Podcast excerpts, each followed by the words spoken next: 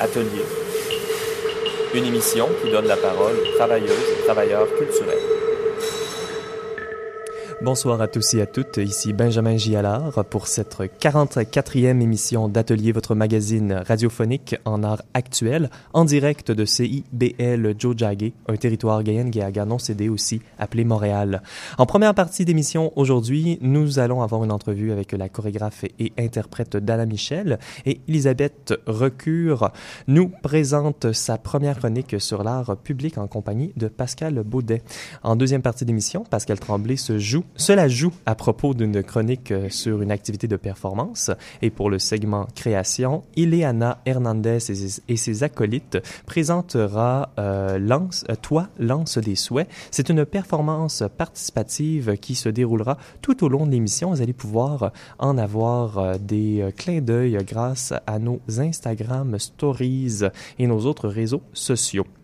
Euh, le commissariat sonore a été réalisé aujourd'hui par Véronique Marangère. C'est notre responsable des communications à, Atelier. C'est également une artiste sonore principalement active en musique expérimentale et en performance. Sa musique est souvent décrite comme étant minimaliste et très sombre, mais elle se base surtout sur la prise de risque, le circuit bending et la théâtralité. Véronique est diplômée de l'Université de Montréal en, musique numérique et travaille présentement sur une interface musicale et quatre projets électroacoustiques, Vero, et Vero und Estelle, Uran et Voice. Son commissariat sonore euh, s'inspire des premières œuvres électroacoustiques qu'elle a écoutées lors de son arrivée à Montréal.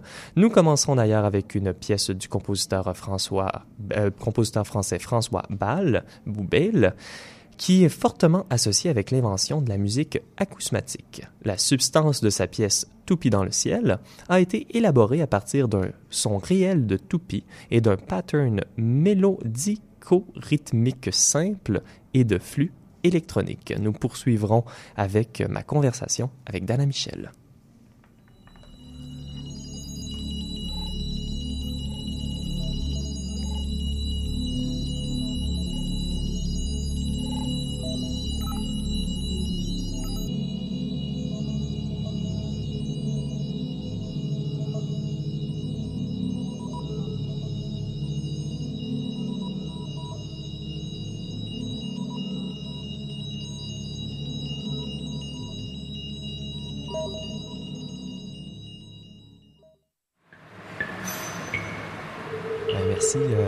Michel, euh, de te prêter au jeu de l'entrevue.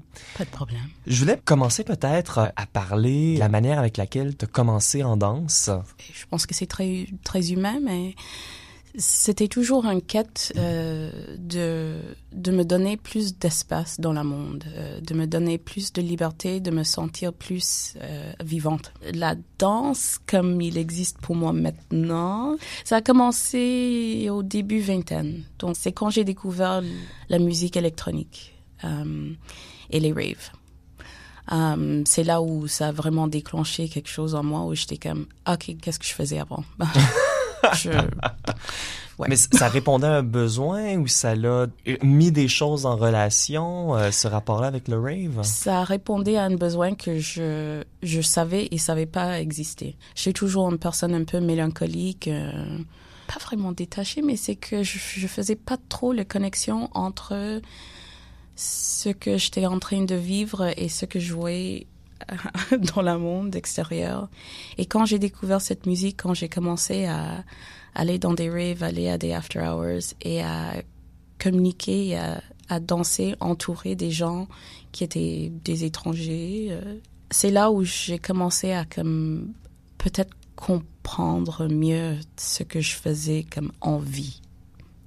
I mean, why I'm alive?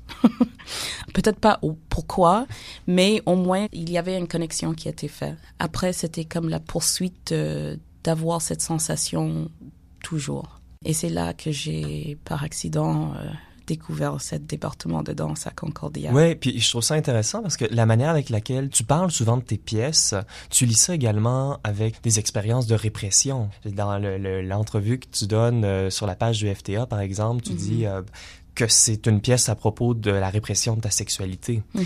Euh, donc cette idée-là que la danse donne plus d'espace, que répond à des questions pourquoi on est en vie, des choses comme ça. Mm. c- Est-ce que c'est un lien justement de ça, fait partie d'une introspection? Toujours. Je parle souvent de l'enfance, mais oui, ça exactement, ça parle de là. Et je pense que j'ai comme, euh, je pense que j'ai eu une enfance assez libre où j'avais beaucoup, énormément de liberté, énormément de de temps à de voyager dans mes propres pensées, dans mes propres mondes que je créais. Et puis, je pense que c'est très normal. euh, euh, plus on vieillisse, plus cette connexion avec cette vie intérieure qui est très riche, avec euh, cet état d'être en découvert en permanence, ça devient de plus en plus petit cet espace. Et puis peut-être si on veut, là j'utilise mes mains qu'on voit pas, mais voilà, j'avais un, j'avais tout, tout une monde de, de liberté quand j'étais enfant, et puis ça réduisait, ça réduisait, et puis à un moment donné, c'était comme Hmm, non, non, non. Qu'est-ce que je raconte? C'est pas vrai. Je savais pas que ça réduisait.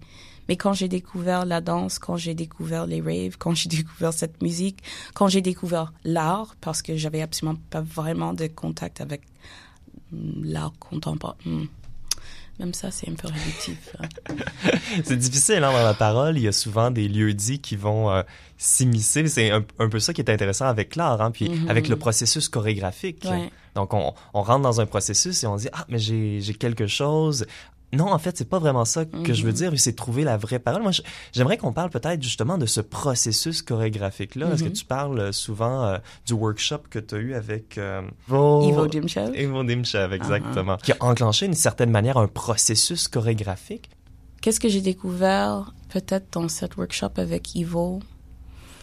C'est que il y avait de la place pour être plus moi dans, dans mes créations en fait. C'est que ça pourrait juste être ça. C'était que voilà la chorégraphie ou la création d'une performance, c'était pas juste euh, OK, on fait de la recherche et puis on rentre en studio et puis on crée des mouvements, OK, super, qui, puis on invite des gens pour le que on pourrait devenir très tranquille avec nous-mêmes, à connecter à des choses extrêmement euh, subtiles et de le laisser surgir et de le laisser de la place pour ça, pour des pour des choses très petits, euh, mais très importants. Parce que tous ces... How do we say seeds?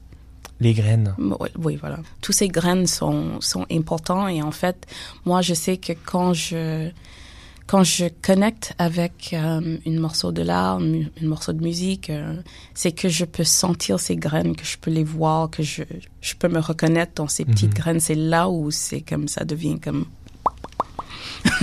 comme mhm, où c'est riche pour moi. Puis je, trouve, je trouve ça intéressant qu'on parle de musique Mhm. parce que ton travail est connecté avec plein d'autres formes d'art. Hein? C'est un peu ça la chorégraphie. Il y a la mise en scène, il y a la musique, mais il y a également ces objets-là entre les disciplines. Puis quand je lisais sur ton travail, il y avait cette euh, notion-là d'abstraction. Hein, par exemple, la musique, on peut connecter à la musique de différentes manières, il y a différentes portes d'entrée, une certaine forme d'abstraction. Même chose pour un objet. Hein. Un objet, c'est silencieux, euh, on peut le regarder de différentes manières, on peut le mettre dans sa maison de différentes manières. Donc, est-ce qu'il y a un lien avec euh, peut-être justement le langage des arts visuels ou avec euh, cette notion-là? C'est sûr.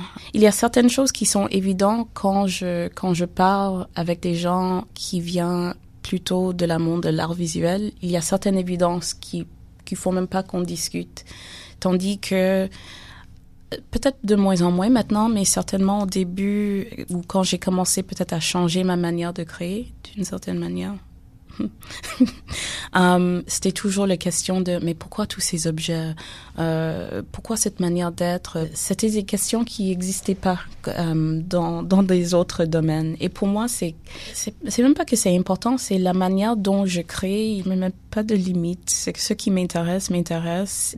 Donc oui, donc ça, ça va communiquer avec l'art visuel, ça va communiquer avec l'écriture, ça va, ça va communiquer avec des épiceries. Je parle souvent des épiceries. Euh, C'est un endroit tellement perturbant, les épiceries.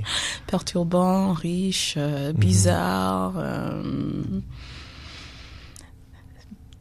very interesting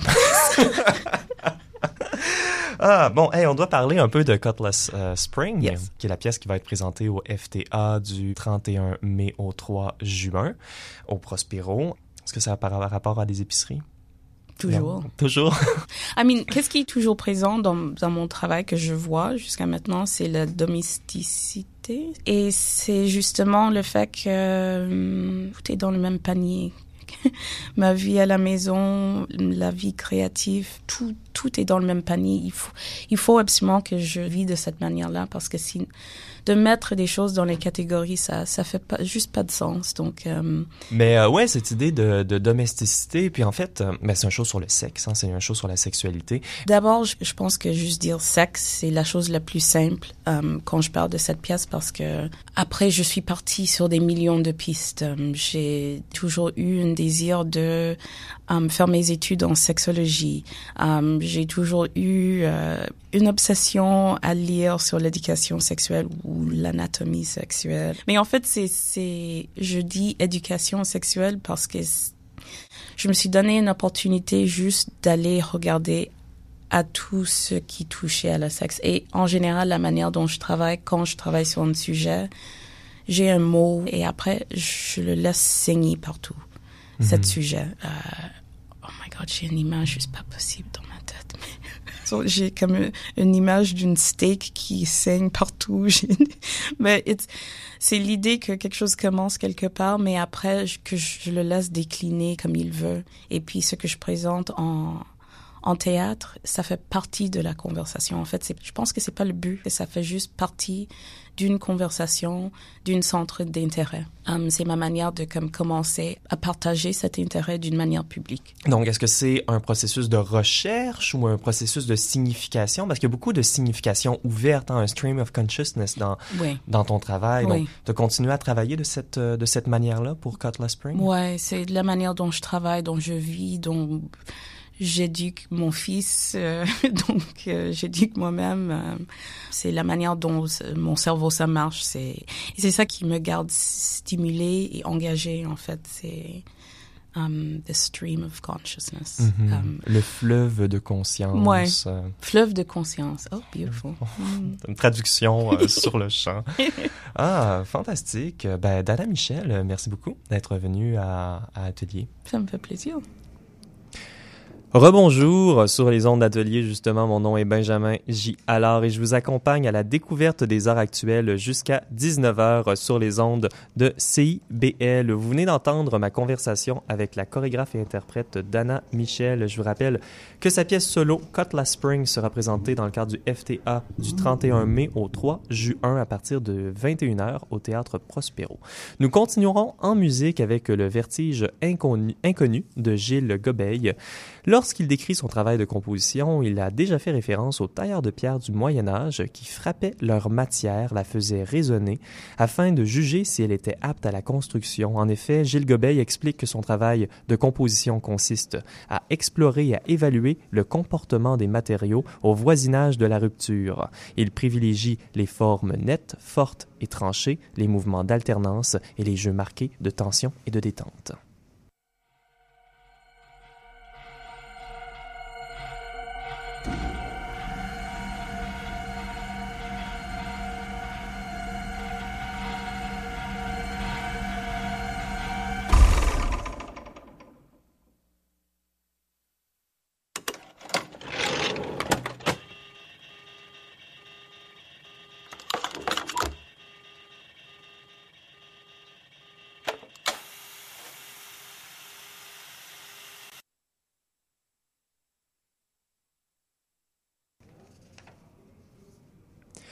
Vous écoutez Atelier, l'émission qui explore l'art sur tous les terrains. Nous accueillons d'ailleurs en studio pour sa première chronique Elisabeth Recure. Bonjour Elisabeth.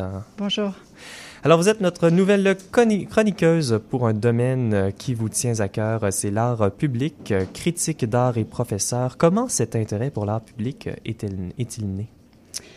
Je le dois à ma mère. Euh, je dois beaucoup de choses à ma mère. Toute petite, elle m'a fait voyager. C'est grâce à elle que j'ai découvert donc mes premières statues, des œuvres, des monuments dans les parcs, les villes, souvent les églises, New York, Paris.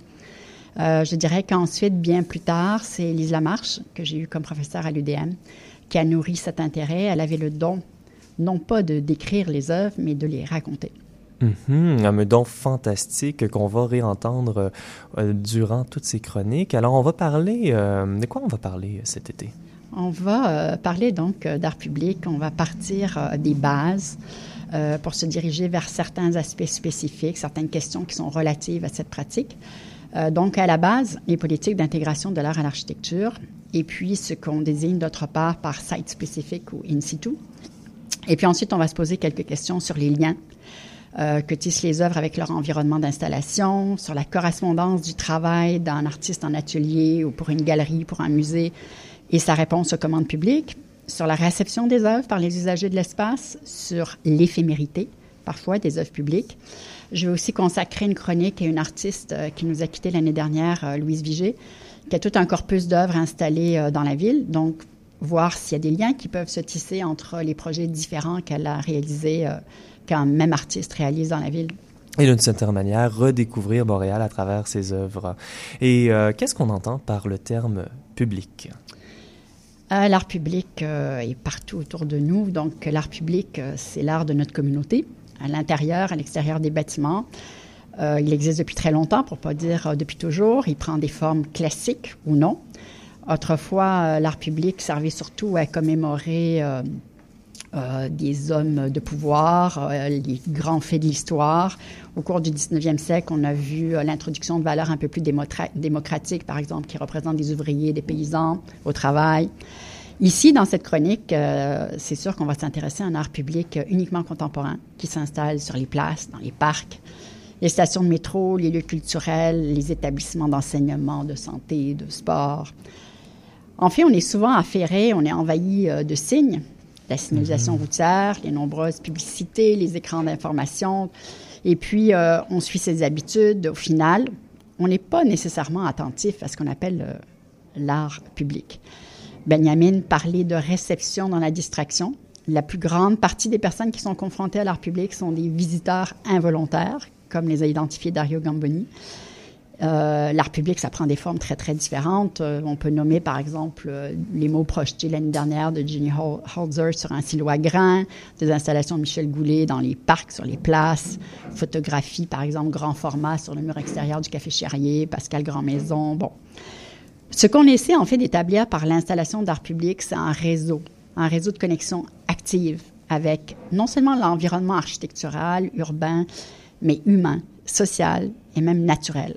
On tente, bien entendu, de défendre puis de promouvoir les œuvres qui sont les plus représentatives actuellement à Montréal, euh, c'est sûr qu'au cours de nos déambulations, les œuvres vont souvent fonctionner comme des repères, des traits d'union. Et parfois, ça va transformer un espace qui était vacant, abandonné, euh, auquel on n'avait pas beaucoup euh, prêté attention et qui va devenir un lieu symbolique. L'art urbain tend aussi à modifier notre rapport à l'espace et au temps dans les lieux publics. Au point de vue du contenu, les œuvres peuvent être porteuses de messages universels, peuvent être facilement intelligibles, mais aussi peuvent au contraire devenir des sources de polémiques. Au point de vue de la forme, on a des œuvres qui vont s'adapter à l'environnement, qui vont être en harmonie avec le lieu d'installation, euh, mais qui peuvent aussi, à l'opposé, être en contraste avec le lieu. L'essentiel, c'est de favoriser des expériences. C'est pas le but n'est pas de plaire à tout prix. Euh, c'est plutôt de nous interpeller, de nous questionner. C'est ce que fait l'art contemporain de toutes les façons. Euh, la ville se compose d'une diversité de citoyens si l'art public donc cherche à créer l'image d'une ville qui nous ressemble, qui soit notre portrait, à laquelle on peut s'identifier, c'est certain que c'est souhaitable d'avoir une diversité de propositions artistiques. Euh, l'ultime est aussi de préserver cet art public. Rosaline Crass a écrit Survivre. Telle est la vraie fonction de tout nouvel art public. Les œuvres qu'on installe, on espère aussi avoir les moyens de les conserver, puisqu'elles mhm. sont censées être pérennes. Elles sont censées servir de trace de notre relation au monde, de notre relation à la ville, notre relation à Montréal. Survivre, survivre le but de l'art public. C'est une belle pensée. Puis une des manières justement que cet art public-là peut survivre, c'est grâce à ces fameux 1%. C'est dont c'est ce qu'on va traiter aujourd'hui. On parle des 1% d'ailleurs avec Pascal Baudet. Bonjour Pascal. Bonjour. Alors, euh, Pascal Baudet, qui est critique et commissaire, euh, qui va nous expliquer en quoi cette politique constitue, la politique d'intégration des arts à l'architecture. Et puis, Elisabeth, je te laisse le soin euh, de, présenter ton invité. donc, Pascal a été chargé de projet pendant de nombreuses années pour le 1% Elle a d'ailleurs été responsable du CHUM récemment. Euh, en ce moment, elle prépare deux commissariats d'exposition, donc un sur, euh, avec René Derouin au Musée d'art contemporain de Baie-Saint-Paul. Et euh, elle est aussi commissaire pour l'événement d'été d'art souterrain qui a lieu dans les fenêtres d'édifices inoccupés de la ville pendant tout l'été de juillet à septembre. Bonsoir Pascal, merci d'être avec nous. Donc, à quel moment cette politique a été mise en place au Québec? Alors, c'est en 1961 que le Québec a adopté euh, une mesure gouvernementale qui consistait à consacrer environ 1% du budget de construction d'un bâtiment à la réalisation d'œuvres d'art qui étaient spécifiquement conçues pour euh, le lieu en question. Alors, à l'époque, c'est amusant parce que ça s'appelait la politique d'embellissement des ah. édifices publics. Et elle suivait, dix ans plus tard, une politique semblable qui a été euh, adoptée en France. En 72, en fait, le Conseil des ministres a créé un comité consultatif de sept personnes qui étaient chargées de veiller à l'application de la politique. Euh, donc, euh, qui euh, avait le pouvoir décisionnaire? Qui faisait le choix, la sélection des projets? Le choix définitif des artistes et des œuvres incombait aux membres du comité et particulièrement aux architectes qui étaient responsables des projets. les architectes avaient vraiment une influence déterminante sur le choix. La politique, euh, à l'époque, était placée sous la responsabilité du ministère des Travaux publics et de l'approvisionnement et elle s'appliquait aux constructions dont le coût excédait 250 000 dollars. Ah, ah. Donc, 20 ans plus tard, euh, la politique a été adoptée sous sa forme actuelle, en 81, et son nom complet est devenu la politique d'intégration des arts à l'architecture et à l'environnement des bâtiments et des sites gouvernementaux et publics. Ça fait plus moderne que le site d'embellissement. D'embellissement, oui. Et à qui a-t-on alors confié euh, son application, Pascal? Alors, c'est devenu la responsabilité du ministère des Affaires culturelles, comme on l'appelait alors, mais qui est maintenant le ministère de la Culture. Euh, et donc, euh, on a remarqué que la notion d'embellissement a disparu pour laisser la place à celle d'intégration.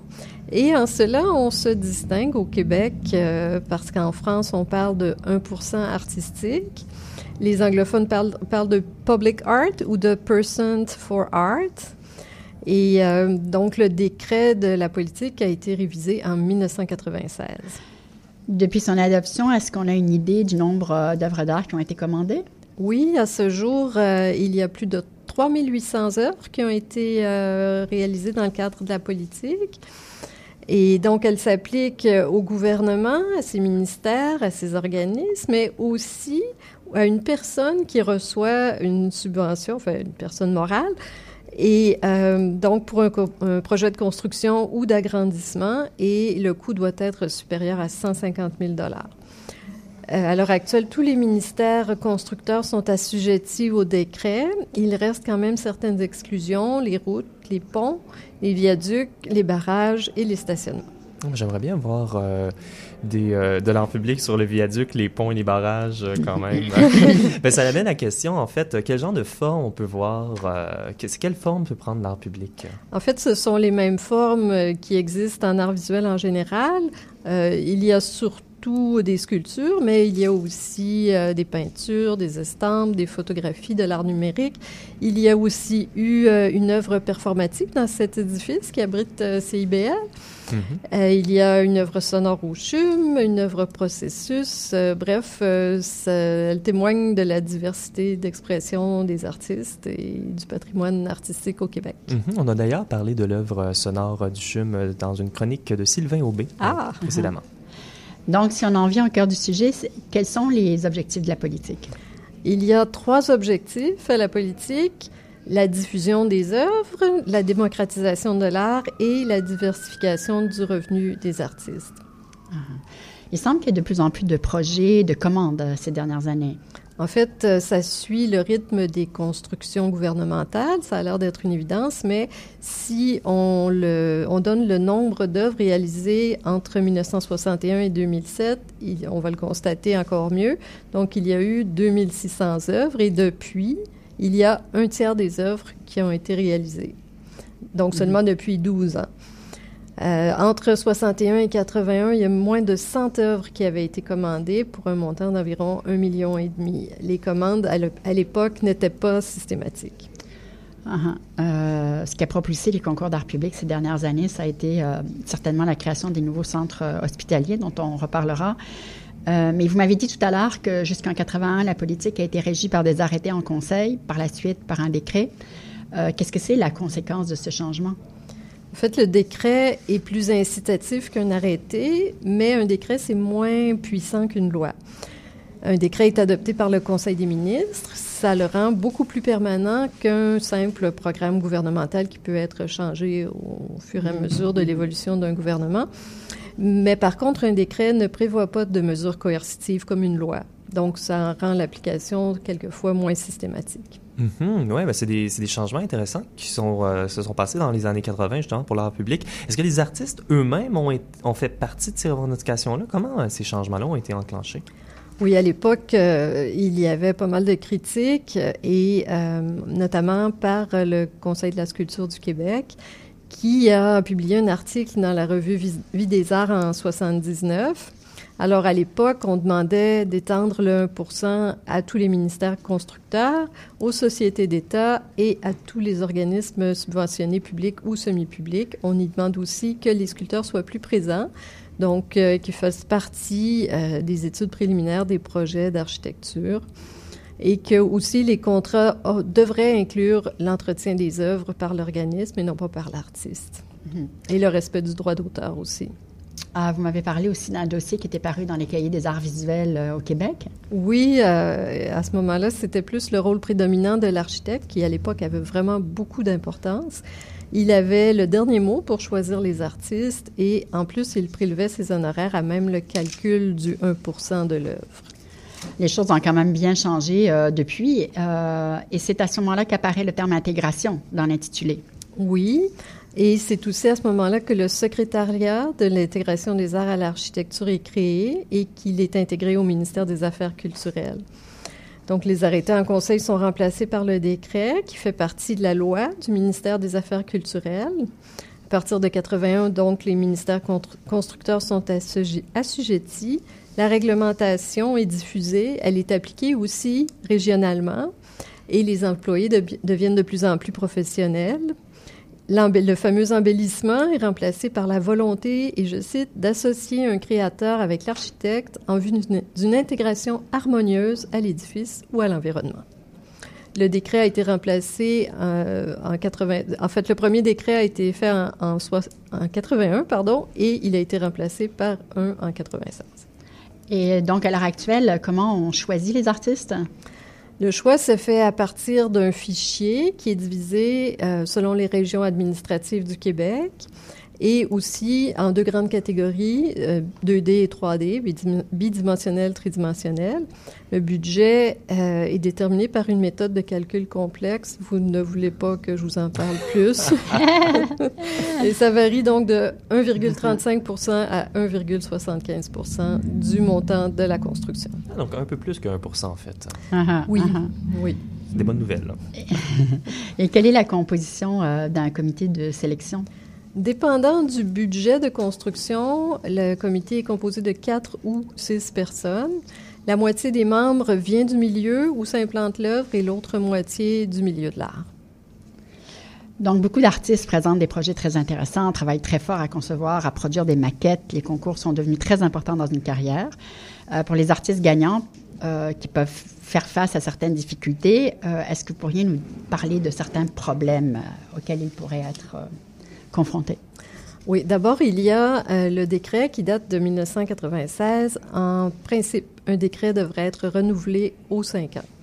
Donc, euh, vous calculez avec moi que hmm, c'est ça date. quelquefois pas mal plus que cinq ans.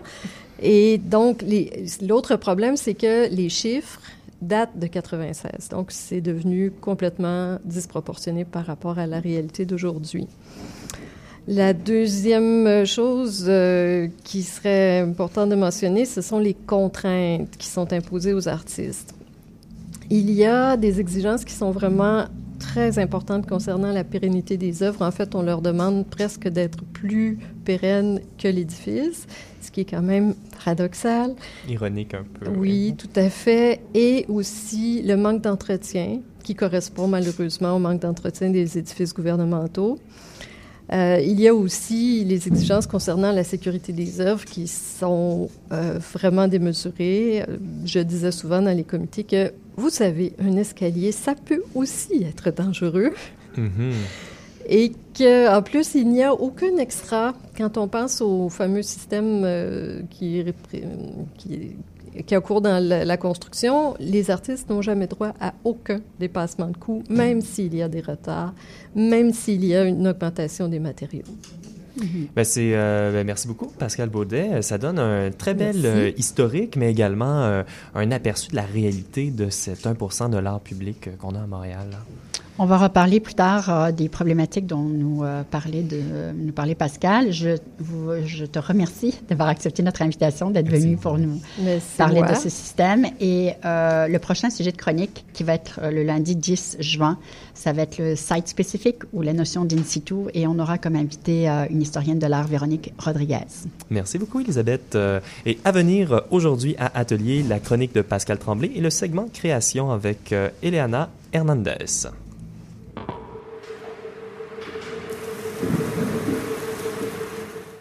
Pour les vrais goûts de l'Italie. Amène ta famille, amène des amis. Puis si tu gagnes le gros lot du Lotomax qui peut atteindre jusqu'à 70 millions, ben tu pourras les amener pour vrai en Italie, ta famille puis tes amis. Socialement indépendante.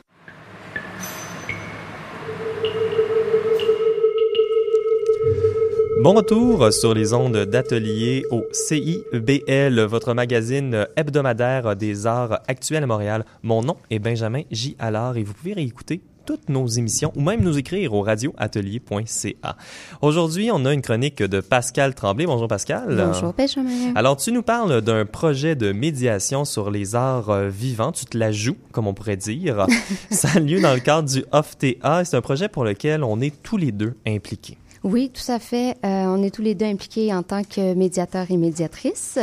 Puis d'ailleurs, si j'ai accepté de m'impliquer dans ce projet-là, euh, c'est que je voulais le, vivre de l'intérieur pour discuter surtout de la réception des participants et des participantes parce que j'aurais pu me commettre moi-même et vivre l'expérience en tant que participante puis vous relater ensuite mes impressions. Mais comme je fais partie du cercle des initiés que je mets ici entre guillemets, euh, si je peux dire, je trouvais euh, plus stimulant d'aborder euh, cette proposition-là d'un œil comme étant un œil extérieur en fait. Quoi qu'au final, on finit un petit peu par, en tant que médiateur médiatrice, par prendre un peu action quand même dans la partie quand ça quand ça se déroule. Donc d'abord on va expliquer qu'est-ce que faut, cela joue. Il faut expliquer parce que c'est tout un petit concept. Oui, tout à fait. Donc, euh, à la base, le titre original de cette proposition-là, c'est Playing Up. C'est un jeu qui invite les adultes et les enfants à refaire des performances qui ont marqué l'histoire de l'art. Et cette proposition-là ludique, c'est l'œuvre de l'artiste Sybil Peters en collaboration avec le Fundus Theatre, Theatre of Research, le Live Art Development Agency et euh, le Tate Early Years and Family Program. Donc, la première mouture du, de, de, Playing Up a eu lieu pendant trois jours en avril 2016 à la Tate Modern. Donc, c'est près de 1200 personnes qui ont participé à l'expérience à ce moment-là. Et comme l'explique l'autrice et commissaire euh, Mary Patterson dans un texte qui analyse euh, le projet, on pourrait le définir comme étant à la fois un jeu, à la fois une œuvre, à la fois une méthode pédagogique qui permet d'aborder les arts vivants. En fait, Playing Up favorise les rencontres, puis sert aussi d'outil pour déjouer les conventions ce qui est quand même un précepte qui est souvent intrinsèque là, aux arts vivants. Oui, ça traverse plusieurs disciplines, à la fois dans l'action de jouer, hein. mm-hmm. est-ce qu'on est des artistes, est-ce qu'on, est-ce que c'est une école, mais également dans les œuvres qui sont présentées. Oui, tout à fait. Puis le OFTA et le LADA étant des entités qui se côtoient quand même depuis quelques années de par leur nature, l'idée d'en faire une version dans le contexte de l'événement du OFTA était quand même sur la table depuis quelques temps. Et pour l'édition 2019, bien, cette volonté s'est concrétisée. Donc, le OFTA a invité le collectif Projet Ibris à chapeauter euh, l'édition montréalaise qui est baptisée Seul à jouer. Donc, euh, Projet Ibris, c'est d'ailleurs le collectif là, qui a fait euh, l'objet d'une de mes chroniques euh, à l'émission numéro 15. Donc, pour les curieux qui voudraient entendre Philippe Dumaine parler un peu plus en détail de ce qu'est Projet Ibris, c'est l'émission du 24 septembre qui se trouve à la page 3 sur le site radioatelier.ca. On va la mettre, on va mettre également un lien dans les commentaires de cette émission. Oui, exactement, pour simplifier tout ça.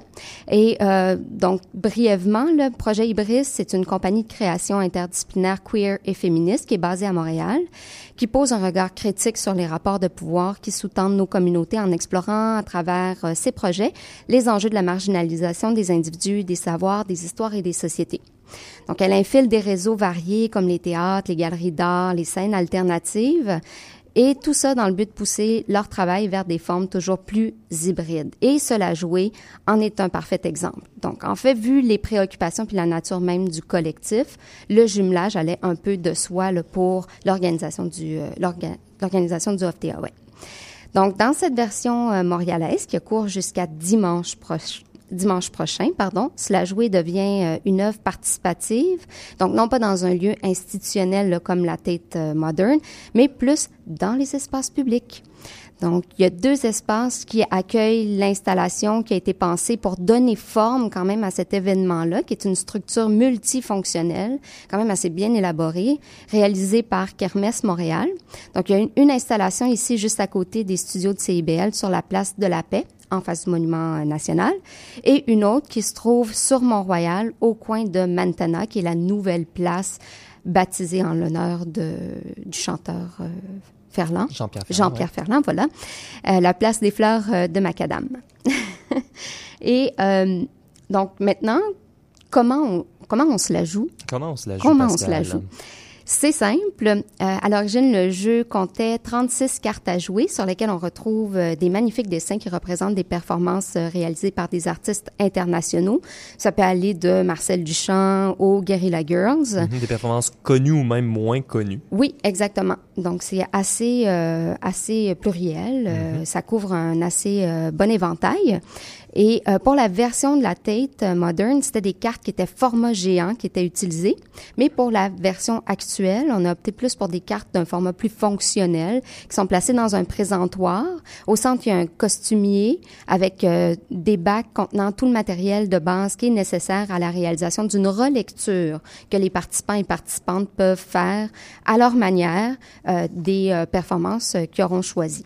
Mm-hmm. Et à, cette, euh, à ce jeu euh, originel de 36 cartes ont été ajoutées 12 œuvres d'artistes locaux euh, qui sont issus de la performance, là, comme exemple des artistes euh, comme euh, euh, Toufik, qu'on peut qualifier d'artiste quand même montréalais puisqu'il est installé ici, même mhm. s'il est originaire euh, de Paris.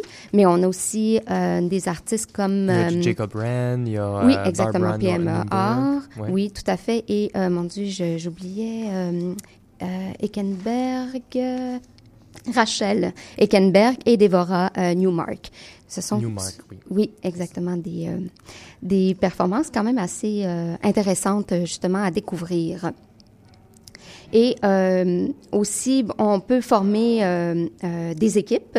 Donc, pendant dix jours, là, il va y avoir euh, ces ateliers participatifs là, dans l'espace public et on forme des équipes variant entre 2 à 7 participants participantes. On roule un dé qui nous donne la couleur de la section euh, à choisir et ensuite on peut même prendre le temps euh, de sélectionner la carte ou la performance qu'on veut euh, réincarner. Oui, c'est ça, réinterpréter.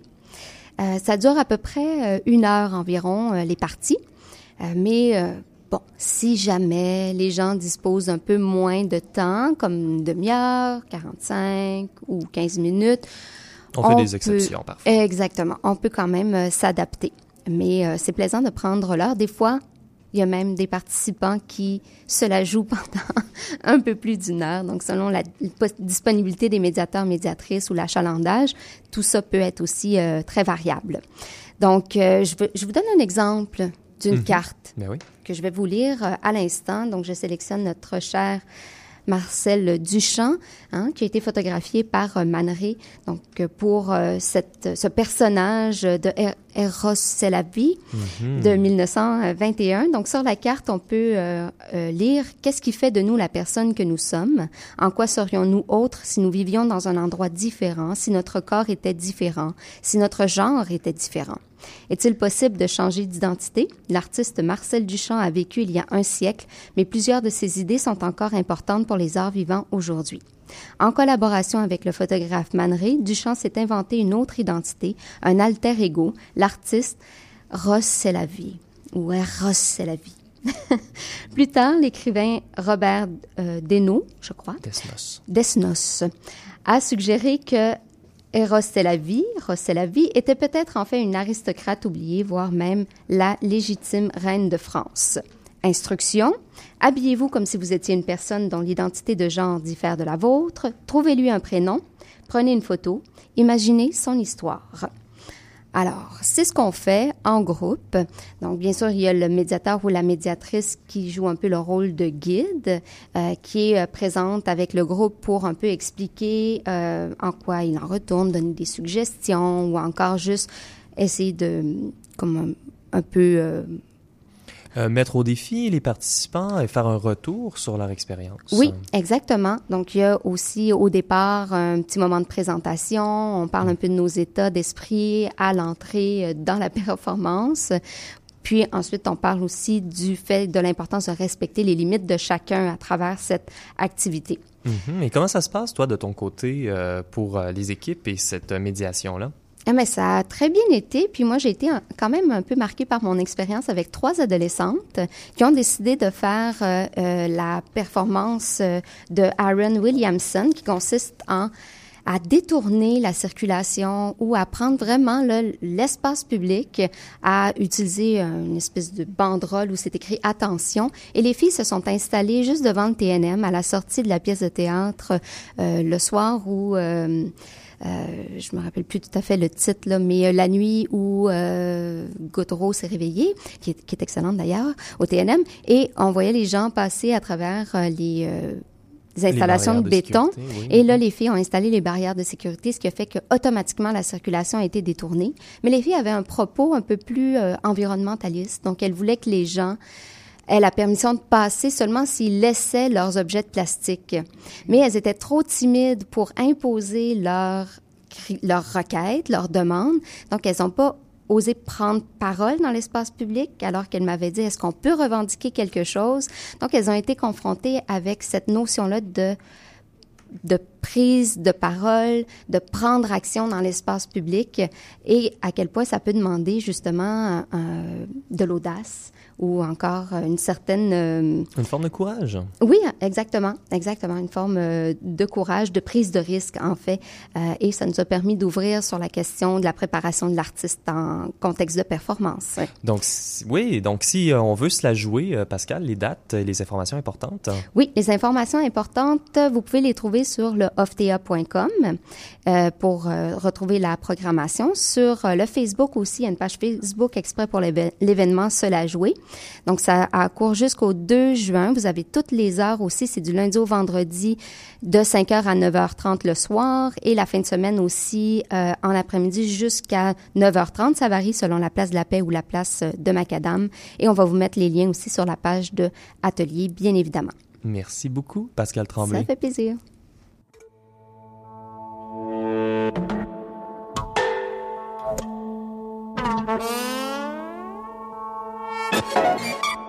Thank you.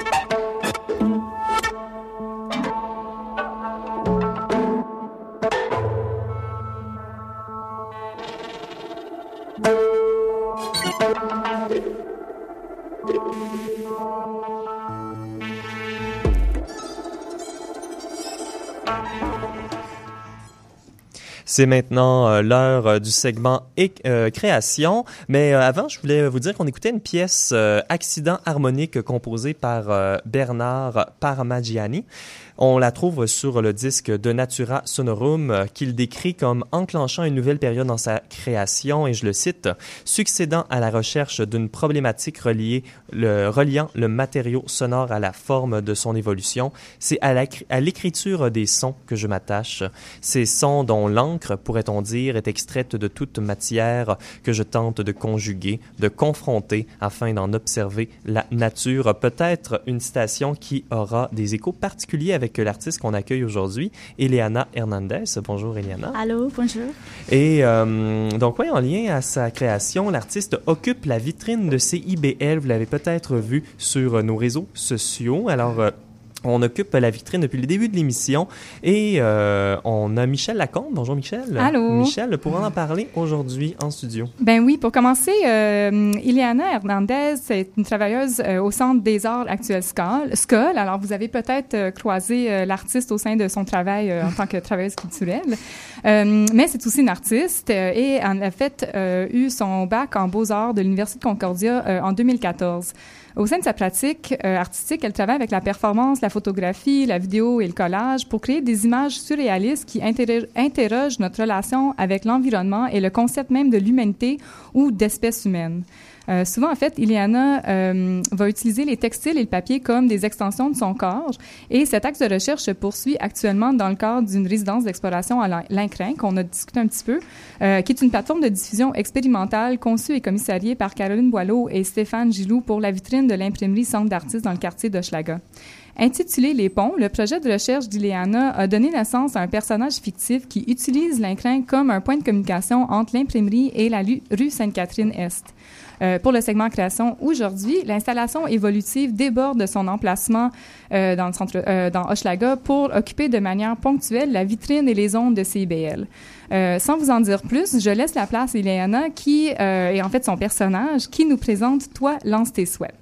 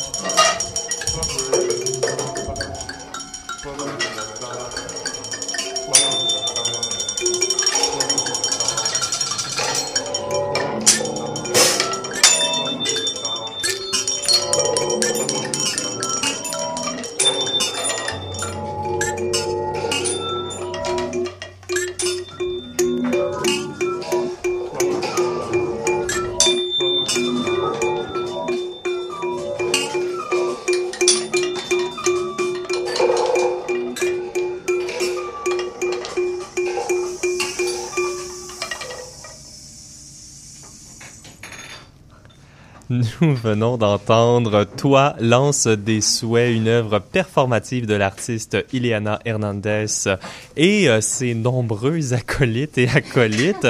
Bonjour tout le monde. On est combien là en studio là? 1, 2, 3, 4, 5, 6, 7, 8, 9, 10. On est euh, avec toute l'équipe facilement une dizaine. Wow, c'est fantastique. Euh, Michel Lacombe euh, nous a expliqué au début de la performance que ça s'inscrit dans le cadre de ta résidence à l'écran. Donc pour commencer, Iléana, est-ce que tu peux nous présenter un peu plus en détail le projet que tu développes dans la vitrine de l'imprimerie à Hochelaga? Oui, c'est un projet de trois mois où j'ai fait une installation à l'intérieur de la de l'écran, la vitrine, mhm. puis à l'extérieur aussi. C'est pour euh, créer des ponts entre euh, l'écran puis euh, la rue Schlager. Parce que je pense, quand je visitais pour la première fois l'imprimerie, je pensais que l'écran était un peu comme un, comme un limbo entre la, la, la, rue puis les centres d'artistes. Puis je voulais euh, faire quelque chose pour euh, mhm. connecter ouais, avec euh, tout le monde. Mais, pas tout le monde, mais comme la rue. Puis... D'être en dialogue justement avec la rue Sainte-Catherine sur laquelle, sur laquelle le centre est situé. Puis c'est un peu ce que tu as fait avec la vitrine maintenant de CIBL qui est remplie de tape de couleurs, différentes choses. Oui, ben, Elena, moi, euh, j'ai, j'ai eu la chance de, de voir l'installation évolutive à, mm. à Puis euh, je sais en fait qu'en arrière de, de, de, cette belle création collective qu'on, vient de créer, euh, il y a une trame sonore que tu as travaillée. Est-ce que mm-hmm. tu pourrais nous parler un petit peu plus de, de cette œuvre sonore-là? Puis c'est quoi le lien? Comment tu as construit ça à base de tes recherches dans le cadre de la résidence un petit peu? Oui. Euh, depuis, ben, comme le lancement de la résidence, j'utilisais quand même des effets sonores pour faire euh, le, l'ouverture, le lancement. Puis euh, euh, c'était comme euh, j'ai créé le personnage de toi là-dedans. Puis comme je suis en train de les construire, je je veux pas qu'il y ait comme ma voix vraiment. Fait que l'effet de modifier euh, ma voix, puis d'ajouter des sons. C'est comme faire, euh, construire l'environnement pour cette personnage, puis construire aussi comme son identité, mais pas son identité, mais juste sa sa création. ouais. Mhm. Puis dans ce sens-là, est-ce que le personnage, pour toi, souvent quand les artistes en performance travaillent le personnage, c'est c'est une création, une extension du soi. Puis ce que je trouve intéressant dans ta proposition, c'est que le personnage est en fait un peu créé de manière collective, parce que mhm. c'est vraiment à base de tes interactions que ce personnage-là se développe. Euh, pour ceux qui n'ont pas eu la chance de voir le visuel, est-ce que tu peux nous décrire un peu euh, mm. matériellement c'est quoi l'univers de ce personnage-là? Je trouve que tu as quand même une matérialité fantastique au cœur de ton travail. oui, merci. c'est, j'aime beaucoup les papillogrammes. Ça fait partie de, de ma pratique beaucoup. Puis à l'intérieur, c'est tout des papillogrammes qu'avec le soleil, ça change à chaque fois que que, que le soleil change. Puis euh, les personnages, c'est là tout le temps. Euh, mais c'est pas moi, c'est juste. Euh, mais le personnage est là. Et à l'extérieur, j'écris un gros. Euh, avec des mots que je suis en train de, de faire. toi. Et j'ai fait comme. comme le, le, mot toi. Toi, le mot toi, ouais. C'est également le nom du personnage. Oui. Et je décolle les, euh, les papiers hologrammes, puis je les colle à l'extérieur avec du Sprite. Ça, c'est... Euh, ah ouais, la liqueur. la liqueur Sprite, ouais. ouais, et ça, c'est une technique de, de, de, des rotulos, c'est des... Euh, des affiches faites à la main au Mexique, mais au lieu d'utiliser les papiers hologrammes, ils utilisent des, des papiers pour emballer les chocolats. Ah ouais, OK. Ouais, mais moi, j'utilise l'hologramme. Puis c'est quand même...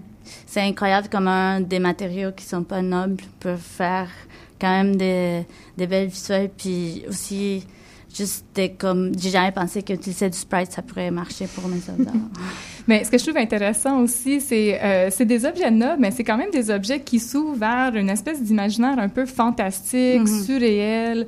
Euh, c'est des matériaux un peu pauvre, on dirait, Mhm. mais très synthétique. Puis je trouve que c'est intéressant de créer une, une- une collectivité alentour de ça. Souvent, les œuvres relationnelles, performatives, euh, travaillent plus la, la matière de la terre, des matières organiques, Mhm. euh, un, un retour un, un peu à quelque chose qu'on sent plus naturel. Euh, et ce que je trouve en fait intéressant, c'est qu'il y a quelque chose qui te transporte. Est-ce que tu peux parler, est-ce qu'il y a une influence comme de l'univers science-fiction Oui. ou futuriste au sein de ton travail? Ouais. Peux-tu en parler un petit peu? Oui, oui, je suis très influencée par la science-fiction parce que même dans la réalité, je pense que c'est un peu la science-fiction des fois, quand il y a des situations un peu euh, absurdes que je, je comprends pas. Fait que ça, j'utilisais les, plastiques, on est quand même très, ben, tout le temps enrobé de plastique. C'est un peu euh, euh, un rappel de tout ça dans mon univers. Puis, ouais, c'est ça. Ben, merci beaucoup, euh, Elena Fernandez. La résidence artiste est euh, jusqu'à quand? à- C'est jusqu'au 31 juin. Eh, fantastique. Ouais, Puis il va y avoir une évolution encore. Puis est-ce qu'il y a un événement style finissage ou quelque chose ou à, à déterminer? Le 18 18 juillet, ju- annoncé juin. en direct à 18 Atelier. juin, ouais. Fantastique. Bon, ben, on, on invite euh, tout le monde, c'est vraiment euh, à voir et puis euh, à voir également sur nos réseaux sociaux la magnifique murale qui a été faite dans notre vitrine. Yes. Alors, c'est ce qui va mettre fin à notre 44e émission d'Atelier, chers auditeurs et auditrices. Merci d'avoir été des nôtres. On se revoit lundi prochain à 18h. Si vous voulez en apprendre davantage sur les sujets dont nous avons traité aujourd'hui, ben, je vous invite à visiter notre site internet au radioatelier.ca. Nous sommes également sur presque toutes les, balades- les plateformes de balado-diffusion ainsi que sur Facebook et Instagram. J'aimerais remercier Manon Giry à la mise en onde, Pascal Tremblay et Michel Lacombe à la coordination, Guéchan Armanderis à la mise en onde et Véronique Marangère aux communications, mais également à la, à la sélection musicale aujourd'hui. On a également toute une merveilleuse équipe de chroniqueurs et de chroniqueuses que je salue. Je m'appelle Benjamin J. Allard et je vous dis à lundi prochain pour une nouvelle émission d'Atelier.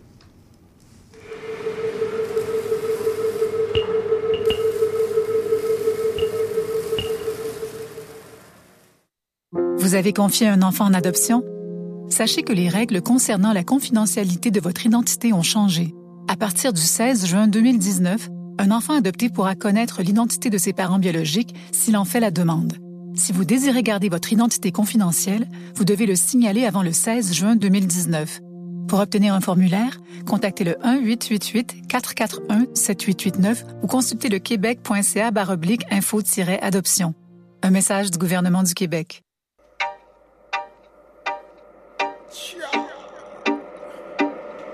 Burn.